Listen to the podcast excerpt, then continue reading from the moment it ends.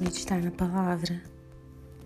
A palavra de hoje está em Gênesis, capítulo 39, do versículo 3 ao 6, que diz assim: Quando este percebeu que o Senhor estava com ele e que o fazia prosperar em tudo que realizava, agradou-se de José e tornou-o administrador de seus bens Potifar deixou a seu cuidado a sua casa e lhe confiou tudo o que possuía.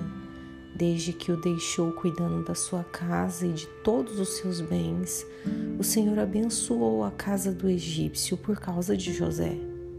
A bênção do Senhor estava sobre tudo que Potifar possuía, tanto em casa como no campo.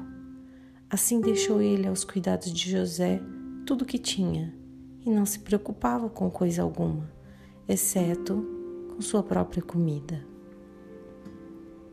Nós vemos aqui a situação de um homem, um servo de Deus, José, um homem que não vivia segundo a dor de ter sido abandonado pelos irmãos, vendido como escravo, e ele não se rendeu a essa triste história ele continuou crendo em Deus, no amor de Deus e fiel.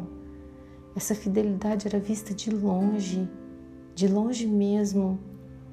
E quando Potifar viu que a fidelidade dele era tamanha, ele quis José para perto, ele quis colocar nas mãos de José autoridade.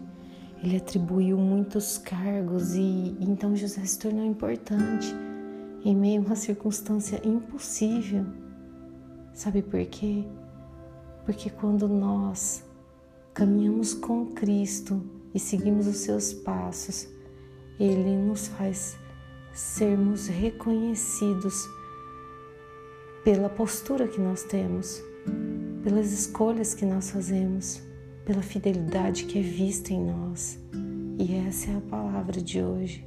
Como as pessoas têm nos visto Será que a nossa história ela realmente tem contribuído para mostrar quem nós realmente servimos?